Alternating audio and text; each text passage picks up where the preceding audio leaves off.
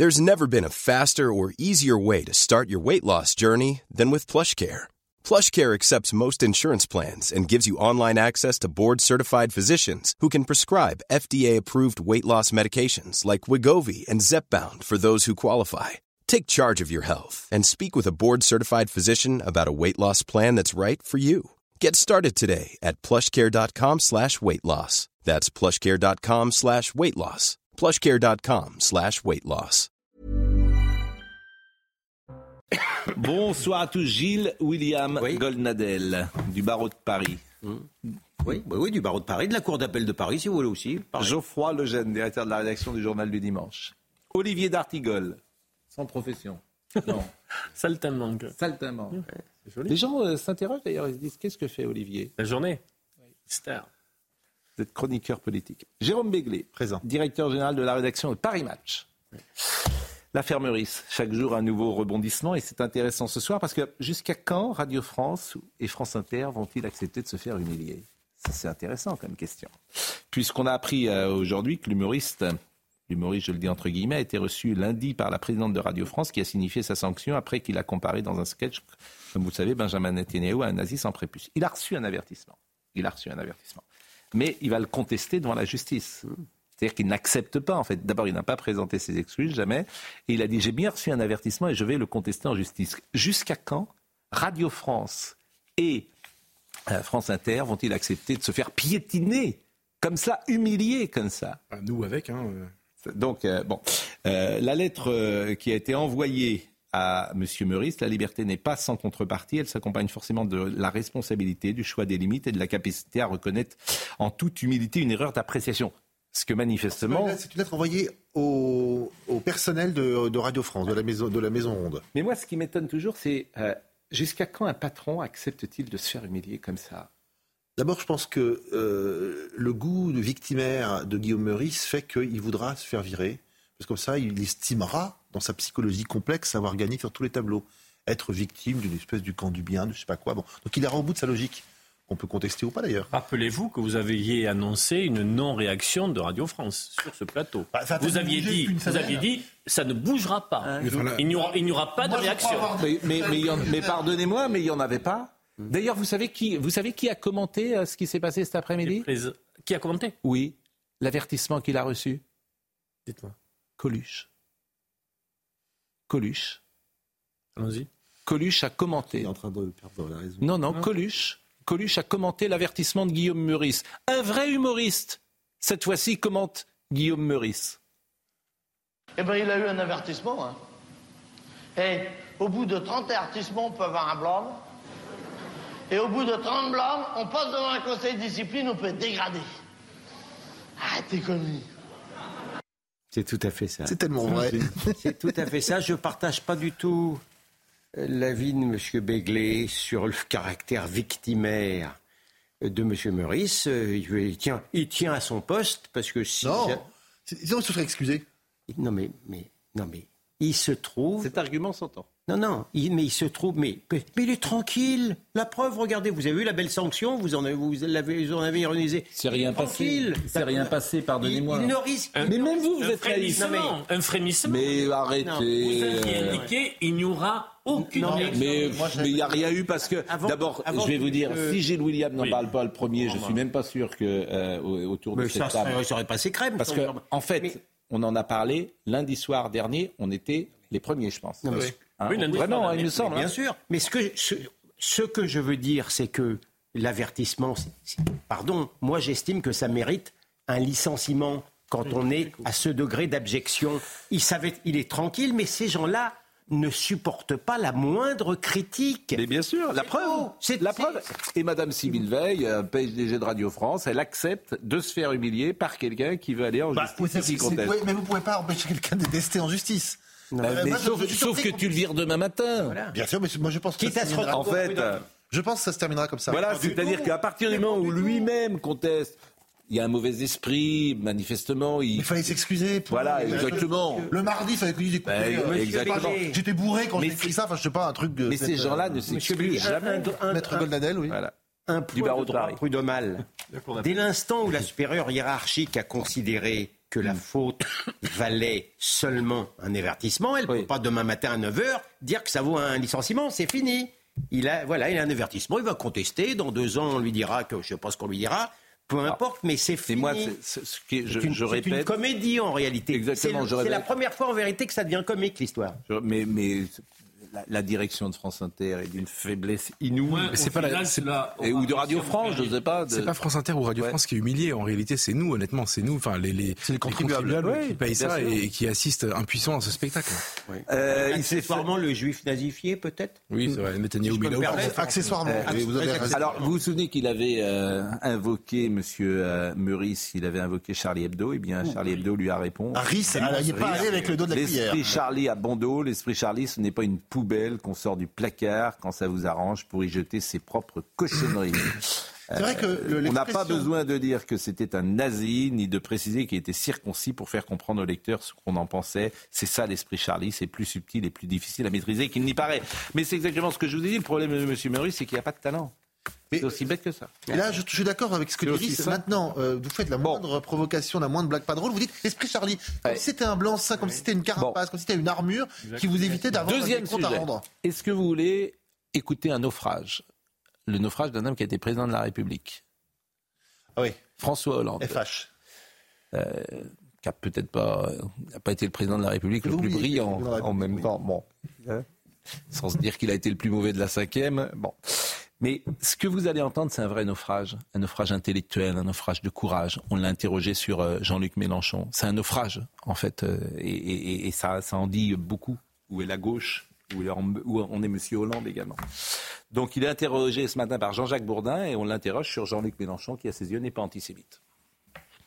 Jean-Luc Je Mélenchon n'est pas Je connais antisémite. Jean-Luc Soyons- Mélenchon oui. depuis longtemps. euh, Oui. Je connais ses, Je- ses- ses- oui. ses- ses dérives quelquefois, mais je ne vais pas justement rentrer dans ce dans ce jugement. Il n'est pas antisémite, mais euh, par des propos, par des, des, des développements, des argumentations qui n'en sont pas, il peut, sans le vouloir, encourager l'antisémitisme. En acceptant ici même de dire que le Hamas est un mouvement de résistance. Je ne parle pas de Jean-Luc Mélenchon, mais de Daniel Obono, qui est député LFI, par exemple, ici même à votre place. J'ai le souvenir de l'entretien que vous avez eu. Oui. Euh, il y avait nécessité de caractériser ce qu'avait fait le Hamas, qui est un mouvement terroriste et Oui. qui a commis un acte barbare, un acte terroriste lui-même, qui devait être dénoncé.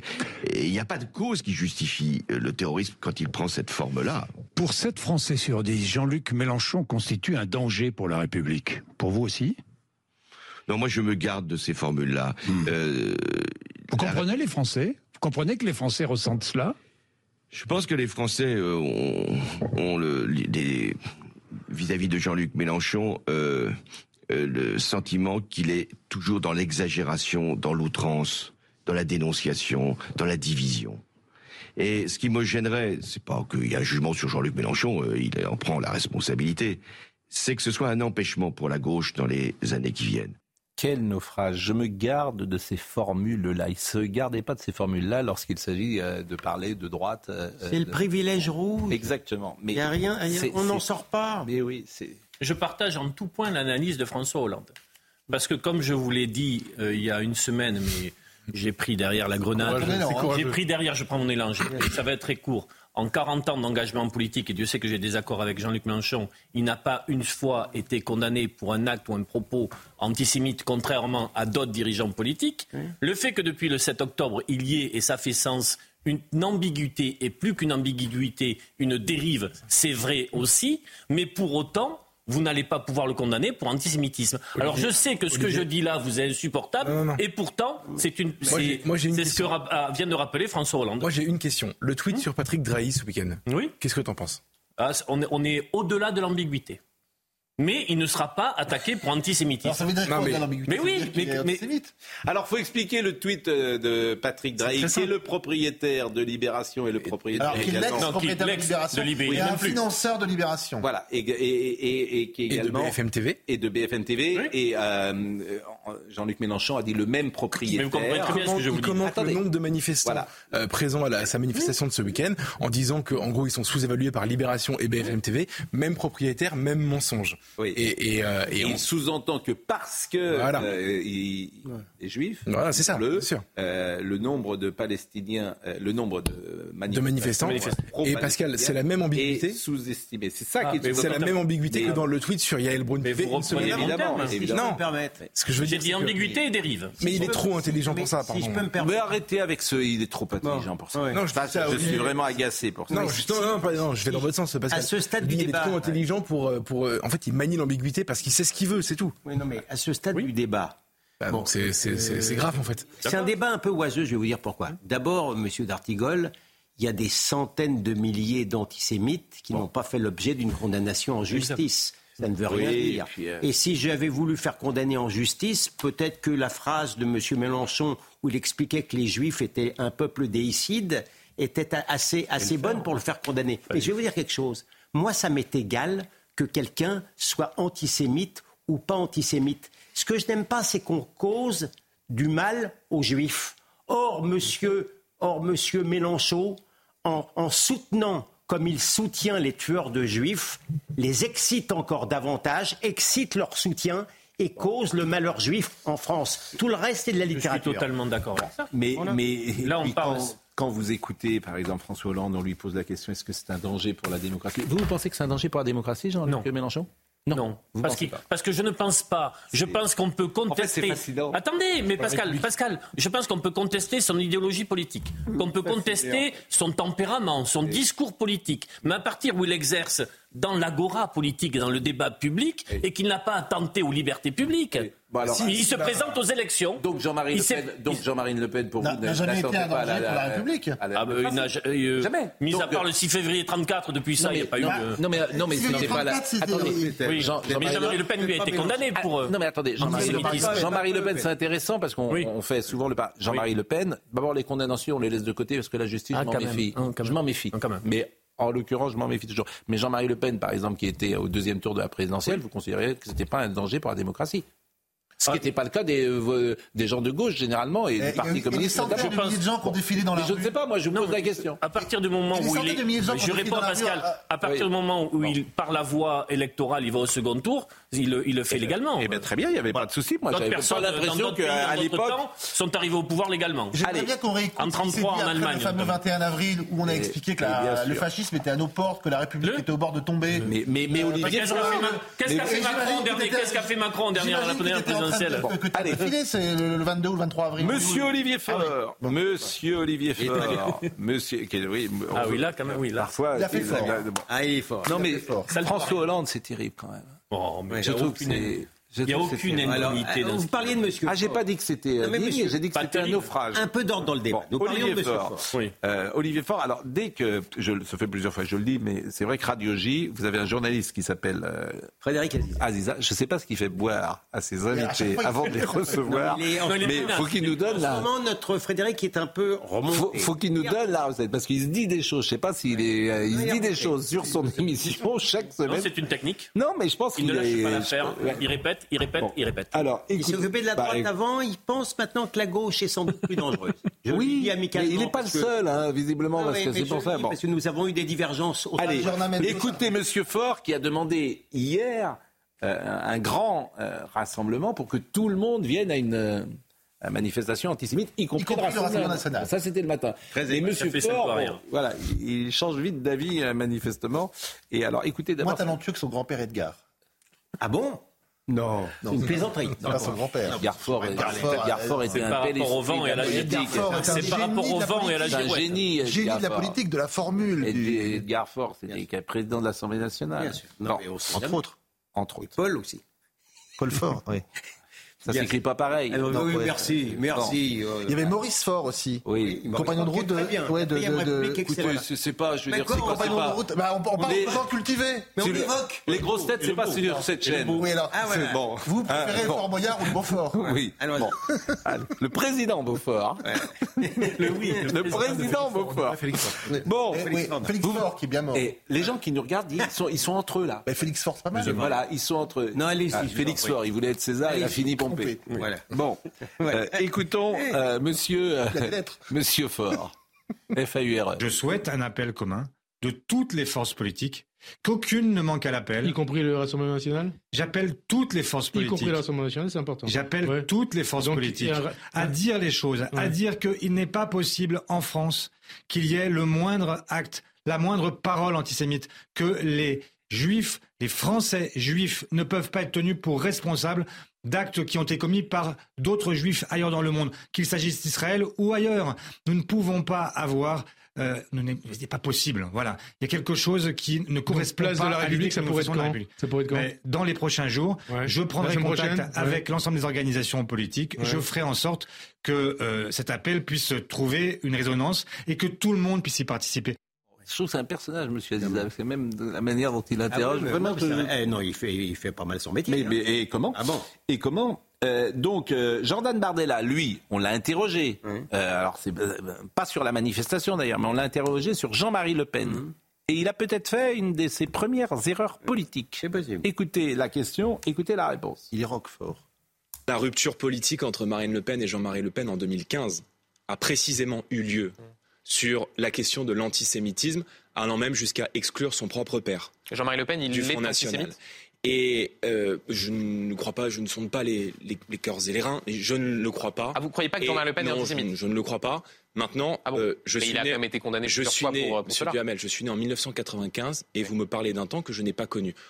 Bon, là où je dis qu'il a fait peut-être une erreur, c'est-à-dire qu'il peut très bien répondre, je ne sais pas si M. Le Pen est antisémite ou pas, mais en tout cas, il a été condamné pour des propos, pour des propos antisémites, donne ce qui est une, euh, ce qui est factuel. Alors, pour en revenir, monsieur Faure. Oui, mais Si Monsieur on Faure, je voulais juste écouter après parce qu'il y a un enchaînement euh, d'interventions avant que les autres sont. Non, ce que je voulais dire, c'est que. Non, vous n'avez pas, d'entendre ce que je viens de dire là en fait.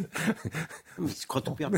Tout permet. Parce que M. Faure a répondu et après je vous donne juste Ah, la parole parce que la manifestation effectivement elle a, elle a changé, le Rassemblement national n'est pas euh, convoqué. Mais écoutez M. Faure, FAURE.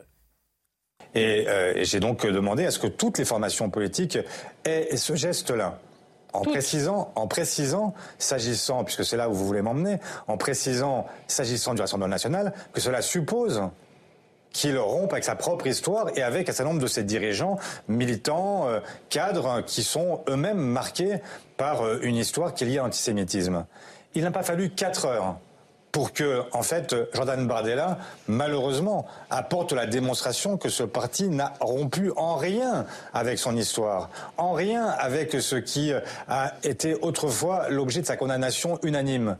Qu'a-t-il dit? Il a dit Jean-Marie Le Pen n'était pas antisémite. Jean-Marie Le Pen a été condamné condamné par la justice à plusieurs reprises pour négationnisme, pour antisémitisme, et avoir aujourd'hui le patron du Rassemblement national qui vient nous expliquer que non, son prédécesseur n'était pas antisémite, ça montre bien une seule chose, c'est que leur refus de l'antisémitisme, quand il s'affiche à la télévision, sur les chaînes de radio, etc., il a un seul objectif, c'est d'instrumentaliser cette cause pour en faire en fait un coup de boutoir contre le monde musulman.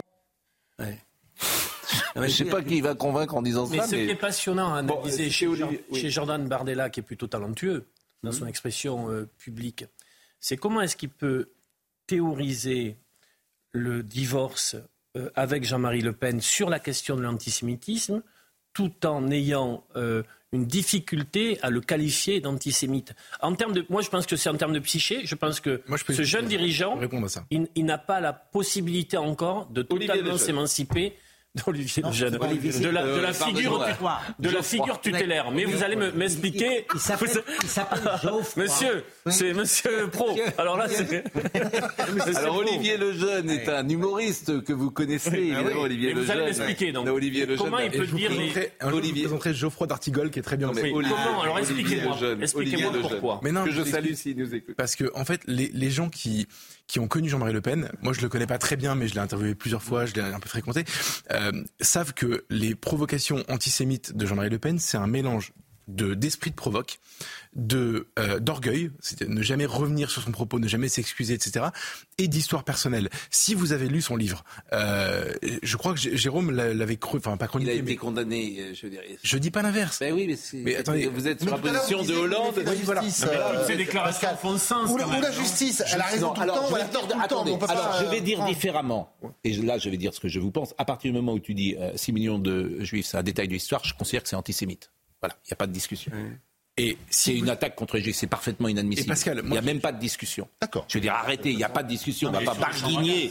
On va... Et sur les chambres à gaz, il n'y a, pas, il y a même pas de discussion. Je suis évidemment moi-même. D'accord. Bah oui, bah, c'est tout, il n'y a pas de discussion. Sauf que Le Pen, quand il est interrogé là-dessus. Arrêtez, écoutez la provocation. Ça, oui, Mais bon, je, suis ça, là- euh, je vous ai dit en premier provocation. Oui, enfin, la provocation. euh, Pascal, je, je voilà. vous, je vous Elle jure a quand il dit ça, en tout cas c'est ce qu'il explique dans ses mémoires. Oui, mais je, les gens, sont- écoutez, les gens sont ce qu'ils disent et les gens sont ce qu'ils font.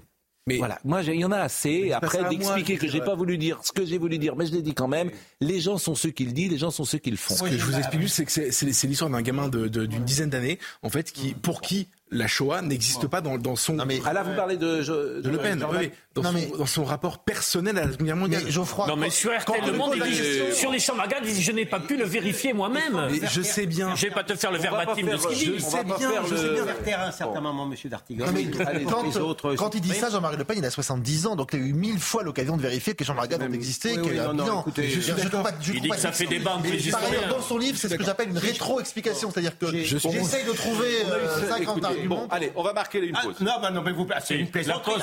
C'est la pause. Je m'y refuse. Je m'y refuse. J'ai pas encore C'est parlé. vous qui allez payer la pub? Ah non. Bon, alors, on va- allez-y, je parlerai après. Ça, c'est efficace. Ça, c'est très bon. Ah, c'est un très bon argument. Ça, c'est Ah, c'est moche. Je suis pas têtu. Je, je respecte l'argent. Je suis pragmatique. Ma cassette, ma cassette. Ah, ça, c'est ma gueule. Ah oui. Bon, alors, vous aurez la efficace. parole sitôt la reprise. Ah oui. Ça vous va. Maître euh, Goldanel, du barreau de Paris et de la Cour d'appel. C'est efficace. Ah, bah, ah non, là, je sais comment. Alors, j'ai Ah non, mais compris comment vous faire Ah, taire. Là, oui. euh, Vous savez comment me prendre. La pause, on revient tout de suite. Nous avons eu un petit débat vif. Oui, oui. Et euh, vous souhaitiez sur euh, l'antisémitisme. Et, euh, Oui, alors deux choses. Deux choses. mais je voudrais pas qu'on parle de Jean-Marie Le Pen. On recentre sur. non, simplement à dire que je pense qu'il n'était pas antisémite, mais qu'il est devenu. Et que je lui en veux encore plus euh, Bon. pour la France que pour les Juifs, euh, parce qu'il a fait beaucoup de mal. Voilà. Euh, Mais Sonia Mabrouk me précise, et elle a raison, elle me dit, dans les deux tomes de ses mémoires, Jean-Marie Le Pen sauve Vichy, Pétain, les collaborateurs, et ne cesse d'a- d'attaquer De Gaulle et les résistants. Bon, on ferme la parenthèse et on parle Alors, de... euh, alors, en ce qui concerne, en ce qui concerne maintenant Monsieur Faure, Olivier, je vous le dis tout net, je préfère me casser la jambe plutôt que de manifester avec ce monsieur qui samedi encore manifestait avec quelques soutiens du Hamas dans les rues de Paris et qui s'est accoquiné avec le pro-Hamas, monsieur Mélenchon, pour un plat de faillot.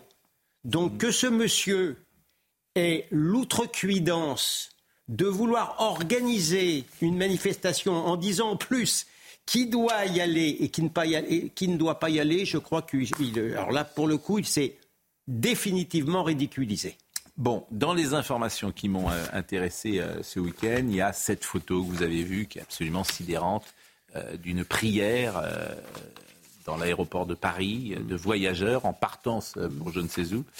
Euh, C'était hier, une prière musulmane collective a eu lieu en plein cœur donc de l'aéroport. Je pense que vous allez voir d'ailleurs la photo. C'est l'ancienne ministre des Affaires européennes Noël Lenoir qui a posté la photo X.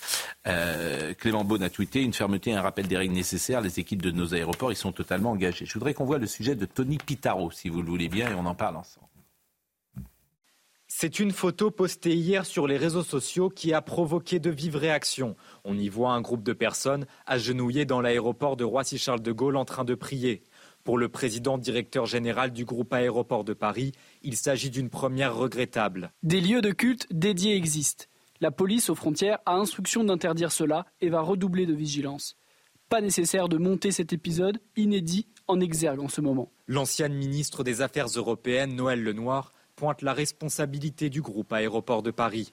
Alors j'ai posté cette photo hier parce qu'un ami qui était à Roissy me l'a envoyée. On ne peut pas tout faire reporter sur euh, la police des frontières. Il y a aussi une responsabilité d'ADP, dont j'observe qu'il s'agit d'une entreprise qui est chargée du service public d'exploitation des aéroports et donc euh, de faire respecter la neutralité de ce service public, notamment en matière religieuse.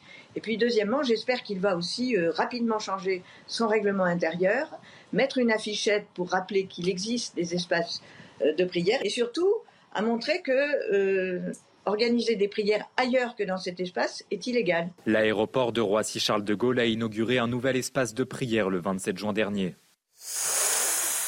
Non, monsieur, mais, franchement, monsieur Augustin de Romanet est, est hypocrite et irresponsable parce que c'est pas la première fois que ça se passe. Euh, donc euh, c'est insupportable, mais cela étant, euh, c'est valable pour toutes les religions. hein. C'est tout. C'est pas une Monsieur Augustin de Romanet, ce matin, d'ailleurs, j'ai pu avoir quelques réactions différentes qui se sont manifestées. Euh, moi, je, je soulignais que je n'étais pas d'accord avec son quatrième paragraphe. Pas nécessaire de monter cet épisode inédit en exergue en ce moment. oui. Et ce matin, je disais, c'est pas de vague. Voilà, si précisément faut le monter en exergue. C'est pour ça que je dis qu'il est hypocrite, C'est, je à pense, cause du quatrièmement. C'est l'exact contraire. Et, et je disais, Monsieur Romanet, il incarne ce qu'on caricature par, ce qu'on caricature, ce qu'on souligne souvent ici, les petits hommes gris. C'est-à-dire qu'il a tout du petit homme gris, bah, voir énarque, etc.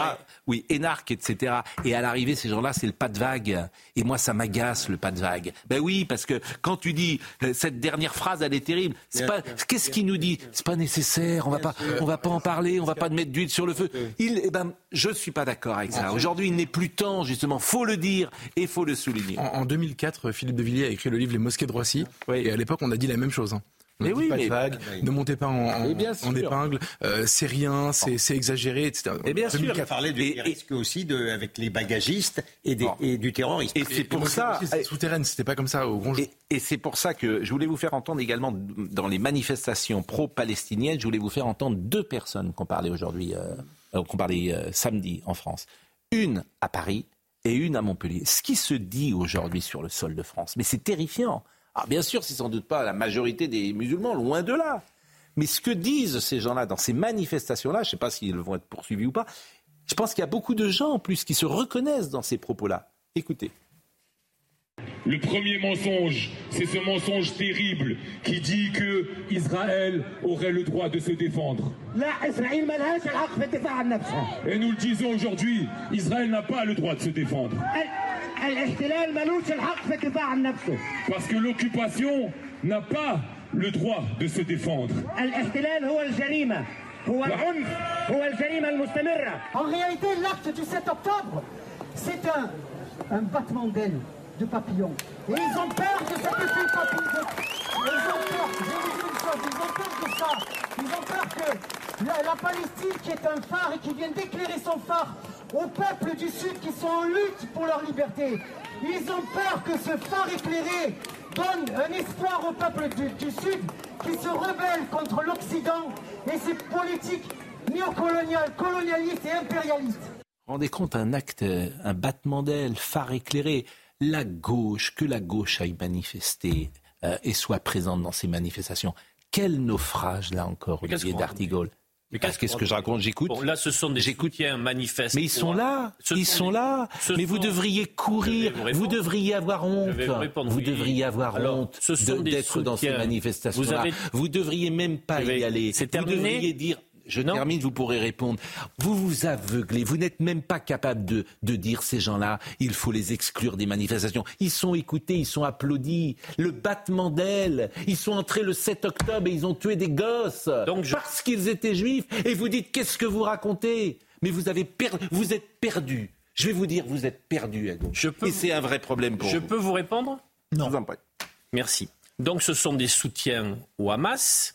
Il y a dans l'islamisme, bien évidemment, cet antisémitisme insupportable. Est-ce que ces paroles-là, dans les manifestations de soutien à la Palestine, tout en voulant la solution à deux États, sont majoritaires ou pas non, elles ne sont Mais pas majoritaires. rien, parce que si je mais le sais plus que mais- vous. mais non, Laissez- dans ces je ne vous ai pas interrompu. Dans ces Je manifestations. ne peux pas répondre. Attendez. Je ne peux pas répondre. Attendez. Et l'exercice est difficile. Non, non. Je ne peux pas répondre. Vous allez répondre après, mais dans ces manifestations. Je ne peux pas. Dans ces manifestations. Si vous dites les musulmans, oui. Dans ces manifestations, non. Les gens qui sont là, dans ces manifestations, ils pensent comme ce monsieur. En revanche, là où vous avez raison, c'est tous les musulmans ne pensent pas comme lui. Je continue. Donc je maintiens. Et si vous arrivez à me prouver le contraire, vous allez être fort. Je maintiens. Mais je vous. Tiens, je vous fais une proposition.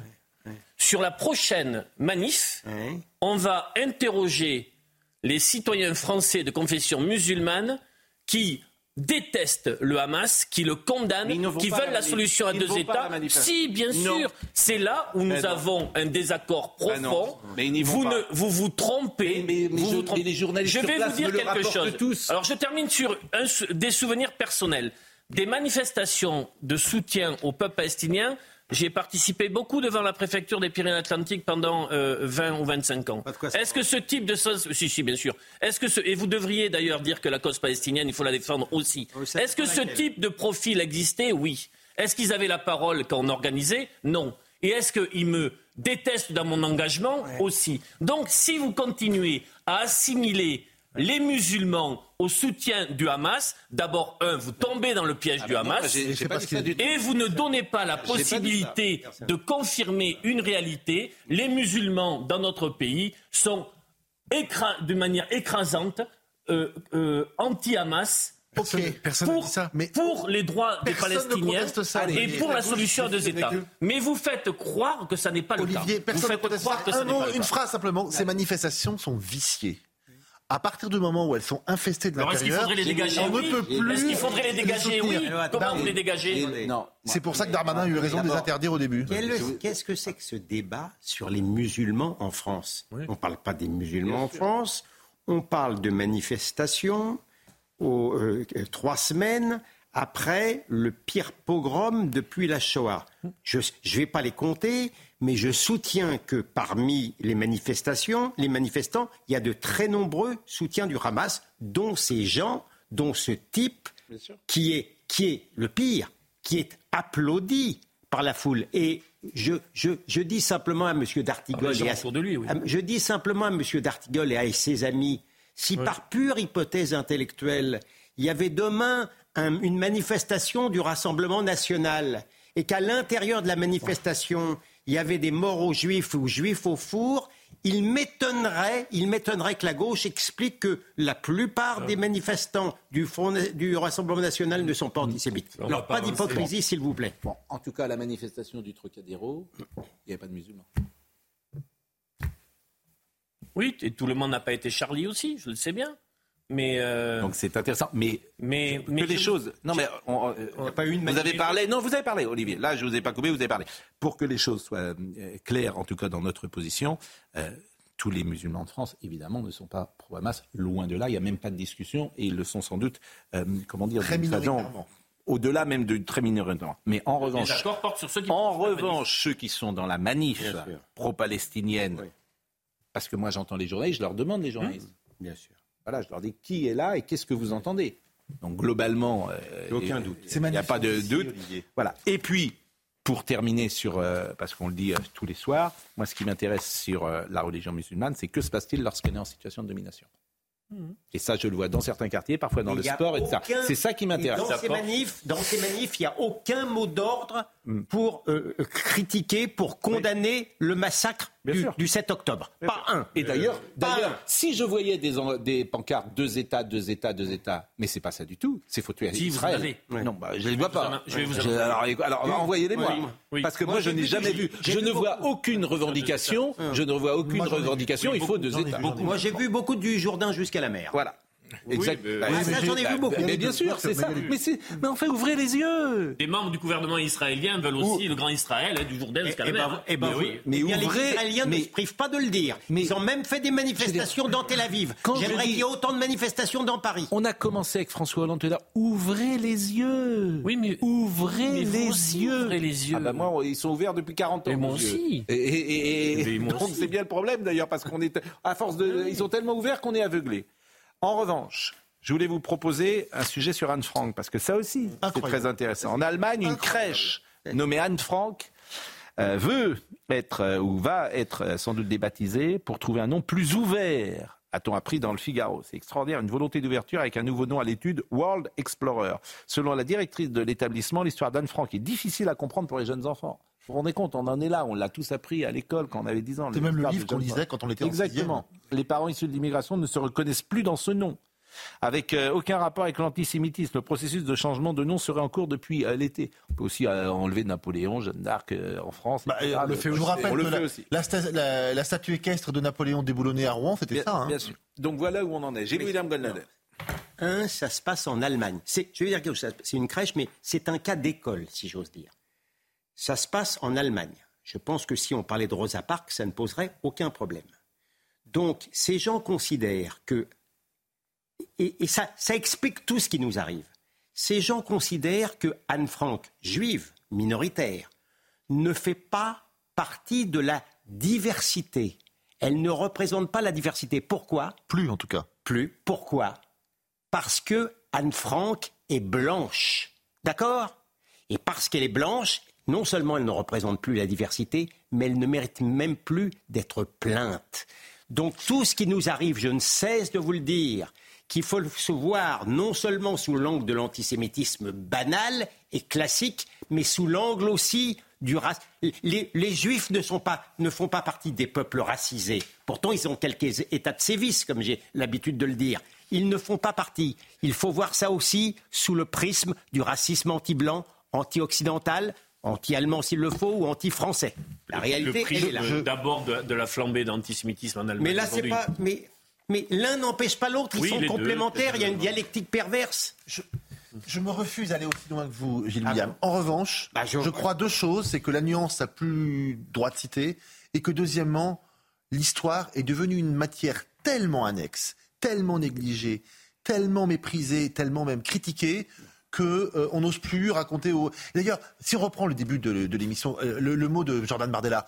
En gros, il dit, je me sens pas concerné parce que je suis né en 1995. En fait, c'est là où il fait une énorme erreur. Vous avez raison. Il doit absolument intégrer l'histoire de son pays, de son siècle, de sa civilisation. Donc il doit tout connaître. On s'en fout qu'il soit né en 95, en 85, en 75, en 35. Mais Voilà. non, il se trompe. Ben non. Mais il se trompe. On ne récuse pas l'histoire du colonialisme alors que c'est très vieux. On ne récuse pas. On ne récuse pas l'histoire de la ségrégation. Mais- je mais vous c'est dis que exactement ce que le je vous nom- dis. C'est ce que dit Jérôme. C'est exactement ce que je vous dis. Il a totalement tort, Bardella, de dire, puisque je suis né en 95, ce qui a été dit avant 95 ou ce qui a été dit par un aîné ou un grand-père je- ne me concerne pas. En plus, il est C'est président du parti qui a présidé Le Pen. Il est obligé de prendre ça à bras le corps et s'en défendre différemment. Et dans l'affaire d'Anne Frank, j'espère que j'ai raison et j'espère que vous avez tort.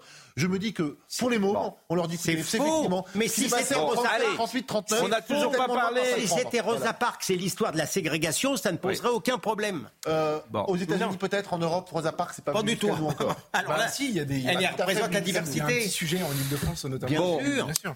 Cher Pascal, j'ai honte de ces racialistes. Les droits civiques aux États-Unis ont été obtenus parce que juifs et noirs étaient main dans la main. Mmh. Bravo, Gilles William. Et c'est Rachel Kahn qui euh, nous envoie. Eh ben oui, mais maintenant les Black Lives. Matter Bon. sont, sont Oui. pro-Hamas. Je crois qu'il disait pas la même chose que Gilles William, mais enfin bon, Si. euh, je ne crois pas parce qu'il le disait. Enfin, c'est deux angles différents, si j'ose dire. Jérôme lui, c'est sur l'histoire et lui, euh, c'est pas sur. Oui, moi, je reste sur l'histoire. Voilà. Bon. euh, je voudrais qu'on parle de l'immigration, la loi immigration, dans une seconde. Simplement, je vais vous faire écouter sans doute quelque chose qui peut vous choquer. Au point on en est? Il n'y a que des âmes sensibles sur le plateau, c'est vrai. Euh, Tu vas choquer qui euh, William, euh, Non. Olivier? Mes enfants ont le chic pour toujours m'envoyer des messages pendant l'émission. Bon. Ils s'arrêtent. Et, euh, Demandez-leur- ils arrêtent. Demandez-leur d'arrêter. Ils savent pas. Que 20h à 21h, Et- et papa, ils ont fait des progrès parce qu'avant ils m'appelaient. Ils savent pas du tout. Mal élevé, là. Ils savent pas du tout La ce que crise- je fais. C'est formidable, mais c'est La pas crise grave. de l'autorité, c'est terrible. C'est pas grave. Pas- On est deux. hein. Donc évidemment, quand tu vois un texto, tu dis qu'est-ce qui se passe? Les parents que nous sommes, là, tu es, t'es- en fait, t'es capable de partir. Soyez bon père. On peut pas gérer la partir. On peut pas vous aider à gérer la vous situation. ramener du pain ce soir Mais capable de partir s'il se passe un truc. Tu dis bon, écoutez, madame, messieurs, euh, il y a j'ai un souci, je m'en vais. Hop. Mais je le ferai pas. Bon, C'était quoi euh, Il y a un truc qui va nous choquer. Claude Lelouch. Oui, ça va vous choquer. Ah oui. J'étais avec Claude Lelouch ce matin sur Europe 1. Formidable, on l'adore, extraordinaire parcours et tout ça. Ce qu'il a dit m'a surpris. Bon. Et euh, je vous propose de, de l'écouter. Je rappelle que, que Claude Lelouch, euh, son père était juif, sa mère était euh, catholique, converti au judaïsme, et il a été, euh, disait-il, euh, aussi, a grandi aussi bien dans les églises que dans les synagogues quand il était enfant. Claude Lelouch qu'on adore. Écoutons-le. Écoutez, ce qu'a fait le Hamas est impardonnable. Impardonnable. Et en même temps, qu'est-ce qui pourrait tout arranger aujourd'hui C'est le pardon. Le pardon, c'est la- c'est l'aristocratie de l'intelligence. C'est la forme suprême de tous les raisonnements. Je veux dire que il faut ab- absolument aujourd'hui que d'abord on passe par un cessez-le-feu. C'est urgent. Et ensuite, qu'on ait le courage de se pardonner les uns et les autres toutes nos erreurs.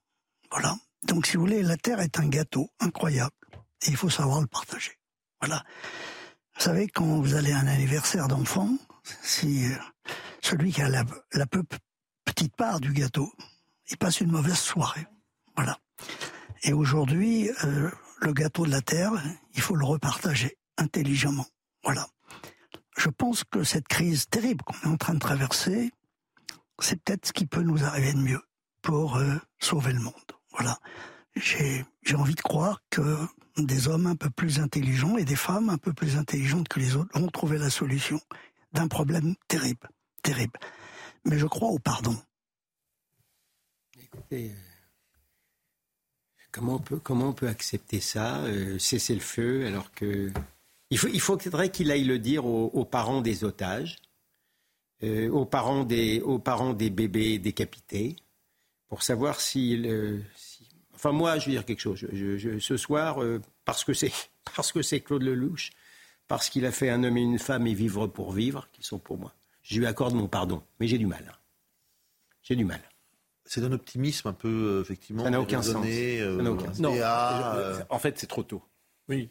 Oui. Ah non, non, mais non, non je, ne pardonnerai jamais aux, dirigeants non, mais Hamas. D'ailleurs, c'est pas le mot pardon. Dans 100 ans, on commémorera encore le 7 octobre. Hein. Non, mais je suis d'accord avec vous. Et, non, mais ce, ce type de discours, et j'enlève le pardon, mais ce type de discours, et évidemment, un jour, il faudra que les gens se parlent. C'est ça que je veux retenir de ce qu'il dit. Un jour, il faudra que les gens se parlent. Mais aujourd'hui, ce n'est pas possible. Pardon, mais Konrad Adenauer et Charles de Gaulle se sont parlé euh, 15 ans après la guerre, euh, alors qu'on pensait que les choses seraient impossibles. Oui, c'est pour ça qu'un jour, il faut que les gens se parlent. Alors simplement, il faut deux personnalités qui euh, sont hors normes. Il faut laisser passer un peu de temps, il faut avoir les mots. Oui, puis c'est vrai que c'était un résistant anti-nazi ça aide. Mais bien sûr. C'est pour ça qu'il faut les bonnes personnes. La loi, euh, alors, on veut parler de, du procès euh, du pont Moretti. Euh, il nous reste 11 minutes. Je voudrais qu'on parle de Michel Sardou qui était là avec nous ce matin. Et la loi immigration. la loi immigration, allez. On va ça, ça fait deux ans qu'on l'attend. Non, mais c'était intéressant parce que le discours de M. Darmanin était vraiment. C'était un très bon discours. Hum. écoutez ce qu'il a dit sur la question migratoire. Sans contestation, les deux grands défis de notre siècle qui déjà se déroulent devant nos yeux sont les questions environnementales et les questions migratoires. Les questions environnementales, chacun le sait, chacun le commente, chacun le voit. Les questions migratoires, c'est moins évident dans les débats médiatiques, dans les débats politiques. Et à la lecture encore de la presse de ce matin, nous pourrions croire que la France est une île, même si on a vu récemment que le fait de se refermer sur une île n'était pas très efficace en matière d'immigration. En un mot, nous n'avons pas fini de parler d'immigration. Et peut-être tant mieux, car, mesdames et messieurs les sénateurs, parler d'immigration, c'est parler de notre souveraineté, de ce qui fait un État, de ses frontières, du choix de ceux qui veulent accueillir sur son territoire, de ceux qui veulent intégrer dans quelles conditions, de ceux dont on veut se séparer. En parler est certes difficile, car il s'agit de femmes, d'hommes, d'enfants, mais en parler est nécessaire et éminemment politique. Parler d'immigration, c'est parler de notre modèle républicain, social, de sa capacité à intégrer, des moyens qu'on lui octroie, des règles qu'on lui fixe. Parler d'immigration, c'est aussi parler de sécurité. Et parler d'immigration, c'est enfin parler aux Français. Il a annoncé deux choses fermeté contre les étrangers délinquants et puis il demande euh, des règles européennes d'asile parce qu'on ne peut pas travailler euh, les uns indépendamment des autres. Alors on en parlera plus longuement ces prochaines heures, mais une seule. très vite. Je trouve que les débats devant l'Assemblée nationale sont infiniment moins bons que les débats devant le Sénat. Un discours comme ça devant l'Assemblée nationale, il aurait été invectivé par tout le monde. Là, il a été entendu et écouté. Bon, en tout cas, on va en parler euh, sans doute assez longuement. Je sais que le Rassemblement national, non, Reconquête a demandé un référendum. Donc ça va être euh, au cœur. Le président nous promet. Euh, ça va être au cœur ces prochains jours. promesses. Bien sûr. Anne Hidalgo qui a été obligée ben oui, bien sûr, parce qu'elle a été obligée évidemment de. Tu veux la défendre de, de, bon. Ah si si, bah, non, non, passe mon tour. Non, mais, mon tour. Donc je me suis rendu compte du 16 bon, Elle est, je veux dire, c'est c'est vraiment l'art de prendre les gens pour des imbéciles. Elle est allée, dit-elle, pour voir les euh, sites des Jeux Olympiques. Elle arrivait, le site de surf, elle n'y est même pas allée. Et elle dit que c'est une visite officielle, c'est pas vrai. Elle est allée pour visiter avec six personnes mais euh, le COJO était allé avec Tony Estanguet et Amélie euh, Oudéa Castera était allée également. En fait, la mairie de Paris est allée là-bas euh, pour rien. Et ça coûtait 60 000 euros. C'est vrai que 60 000 euros dans le budget global, c'est pas. Tout dans, la dette. Bon. il y a 10 milliards de dettes. Mais en fait, c'est des pratiques. Tu envoies 6 personnes là-bas pour rien. Pour rien. Ça sert à rien, en fait. Les 60 000 euros, tu peux les donner à n'importe qui. Et il n'y a pas de contrôle. Et si la presse ne le sort pas, elle ne le dit pas. Parce qu'en plus, elle se planque.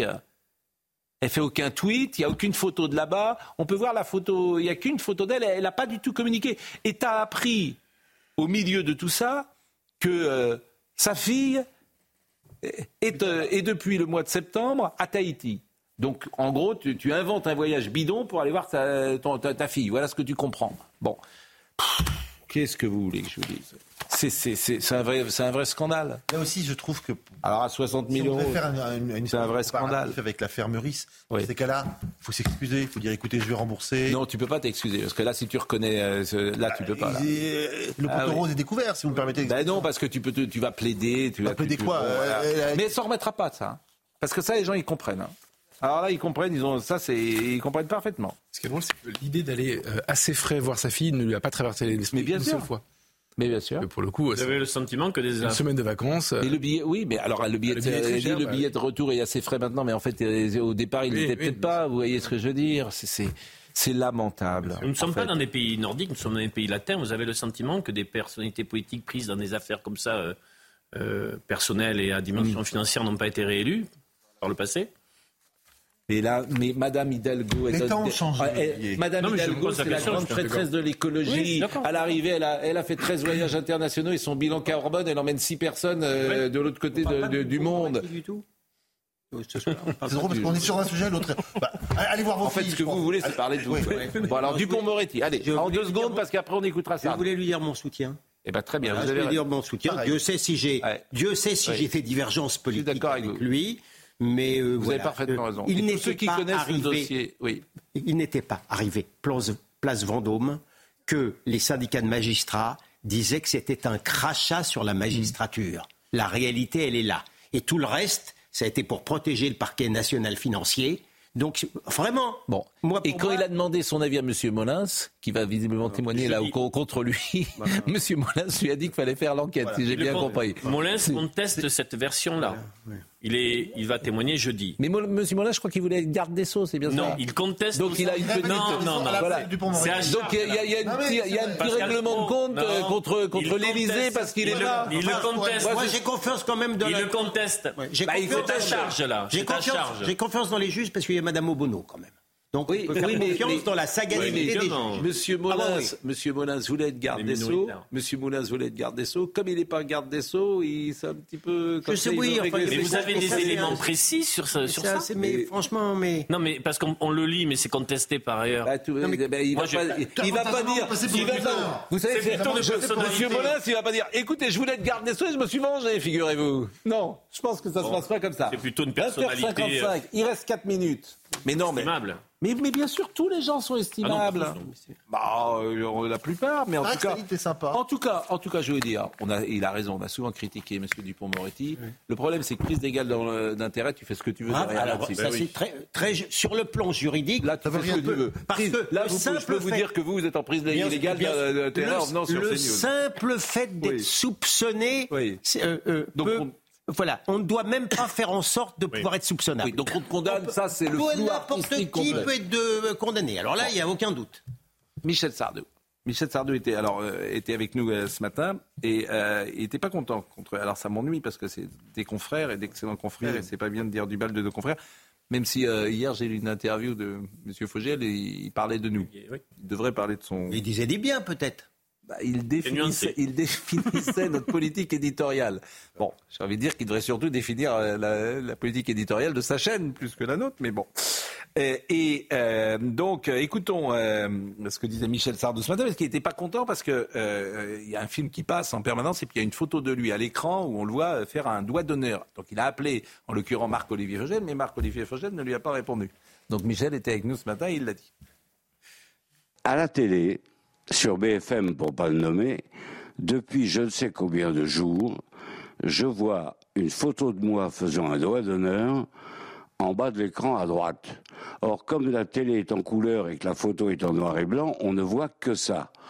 Or, au-dessus de moi, l'actualité, c'est euh, la guerre, c'est les massacres, c'est que sais-je, l'Ukraine, la, la, la, Russie, l'Arménie, les orages qui ont dévasté des, des, des, villages entiers, des gens qui sont dans la merde jusqu'au cou parce que tout est inondé, le président de la République qui essaie de faire ce qu'il peut pour dire je vais vous aider, et moi je suis en dessous en train de faire un doigt d'honneur. C'est pas normal. Je, je suis furieux. Alors j'ai téléphoné plusieurs fois, j'ai supprimé moi cette cette photo, c'est pas, c'est pas possible, c'est inadmissible que je fasse ça. Euh, euh, c'est une fois à la limite, allez, on veut faire de l'humour, soi-disant, comme s'ils avaient de l'humour, tu vois, ça se saurait. Et euh, en fait, et pas de réponse, rien du tout. Alors moi, quand on me répond pas, je, suis comme Napoléon. Tu sais, tu me réponds pas le matin, l'après-midi, c'est Austerlitz. Hein.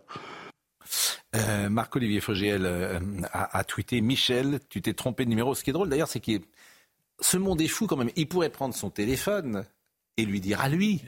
Mais il le met sur Twitter. Et il lui dit Michel, tu t'es trompé de numéro. Tu as laissé un message sur mon très ancien numéro. Je t'aurais évidemment rappelé sur le fond si la photo ne te plaît pas. Elle est maintenant changée. Dont acte à BFM TV. On continue à beaucoup t'aimer. Mais c'est. Alors je comprends peut-être pourquoi il, dit ça, mais. en même temps, je veux dire, mais, comme il est. Non, je veux pas. Mais, mais, mais oui, mais à ce moment-là. En fait. C'est pas, c'est pas normal, ça. Bah, il peut dire euh, j'ai eu Michel euh, Sardou, je lui ai dit ceci, je lui ai dit là il l'interpelle. Michel, tu t'es trompé de numéro. On est devenu, on est quand même chez les fous. Je veux il dire, a la photo, faut lui reconnaître ça. Il a ah bah oui, bah il n'a pas le choix. Bah, ah, D'accord, mais enfin bon. Bon, 20h59. En tout cas, euh, c'était un plaisir. Alors, alors, alors, Madame, oui. Messieurs. Alors, André Malraux, service littéraire. C'est ma seule publication que je montre, je le rappelle. André Malraux, c'est notre ami François Céréza. C'est Noël bientôt. Abonnement. Abonnement obligatoire pour Noël. Abonnez-vous. Service littéraire, André Malraux. Il y a La Fange Insoumise, très bon papier de François Céréza. C'est Bernard Morlino qui rend hommage euh, à, euh, comment dire, euh, à André Malraux. À André Malraux, il y a un très bon papier Piketty, le tiers mondain qui m'a fait euh, sourire. Euh, il y a également un charme fou, c'est un papier euh, sur Bertrand de Saint-Vincent, une certaine désinvolture. Et puis, je n'oublie pas également avoir un Hugo surdimensionné, qui est un excellent papier sur Victor Hugo avec un spectacle de Lucchini. Donc, service littéraire de François Céréza. Je le montre à chaque début de mois. C'est le cas ici. Vous le lisez, j'imagine. Tous Philippe Bilger écrit dedans. C'est vraiment très très bien. Et François Céréza écrit désormais dans le journal du dimanche. lui et Bernard Marlino sont vraiment très Exactement. Ce sont deux grands esprits cultivés. Euh, et demain, en plus, c'est le Goncourt. Mais le Goncourt sera donné à Eric Renard, tout le monde le sait déjà. Oui, oui, parce que ça correspond, il correspond à l'idéologie dominante du moment. C'est ce que j'ai lu dans le journal du dimanche avec Eric Nolot. J'espère qu'on ne s'est pas trompé. Bah, écoutez, pourquoi pas. À demain. Voilà. L'important, c'est de se faire le plus d'amis possible pendant, pendant une heure. C'est ça. Monsieur Benkemoun. J'aurais aimé, j'aurais aimé être chez Drouan demain. Et ah oui, mais j'adorais quand vous étiez, on faisait ça. Ça s'appelait 13h foot le midi. et, on allait vous voir pendant notre émission, bien sûr, chez Drouan. C'est normal. Non, mais c'est vrai que le Goncourt, c'est décevant. La dernière, ils l'ont même pas donné hommage du Kremlin. Bah non. Il ne pouvait pas parce que c'était quoi Il avait déjà remporté le, prix de. Mais, non, mais parce qu'ils l'ont donné à l'idéologie. Maintenant, je veux dire, les, prix, c'est l'idéologie dominante. Donc Renard. Donc c'est la doxa. Donc c'est voilà, c'est plus les qualités littéraires ou pas, ça n'a pas de sens. Bon. Heureusement que vous êtes là. Écoutez, je ne sais pas ce que je vais apporter à la littérature. Peut-être à l'information ce soir, on commencera par vous donner le, visage de la 40e victime française des horreurs du Hamas du 7 octobre. C'est une jeune fille de 17 ans qui était handicapée, s'appelle euh, Ruth, Ruth Pérez, et vous découvrirez son, visage, parce que tous les soirs, vous le savez, on montre aussi les, non pas les visages de toutes les victimes, mais des otages. Il y a encore huit otages. Et puis, on, parlera de la stratégie euh, militaire de, de, avec euh, notamment le général Vincent Desportes qui sera, qui sera là. Ce sera très intéressant de connaître la stratégie ce soir, de revoir toutes les images, évidemment. Mon autre invité sera Richard Bitbol, qui est consultant en relations internationales. À nous qui était à la réalisation ce soir, Philippe était à la vision, Jean-François Couvelard était au son. Merci à Benjamin No qui euh, n'a pas passé ce, euh, passé ce week-end à Paris exceptionnellement. Oui, c'est normal ça? Ah oui, c'est ce que je dis là. Il, a passé son week-end à Paris. Il ah, n'est pas allé dans le nord de la France, euh, exceptionnellement. Robin c'est le Nord qui est venu à lui, me dit-il. De telle sorte qu'il ne l'a pas perdu. Robin Piette était là aussi. Guilhem Lafage. Toutes ces émissions sont retrouvées sur cnews.fr. Merci beaucoup et rendez Olivier Benkemoun dans une seconde. Notre ami Julien Pasquet entre 22h et minuit. Ça va mieux entre vous? On, on, on, est en froid. Mais en revanche, euh, nous, professionnellement, l'important c'est qu'il soit très performant. Euh, des arbres demain matin et, euh, et demain, nous, on là à 9h.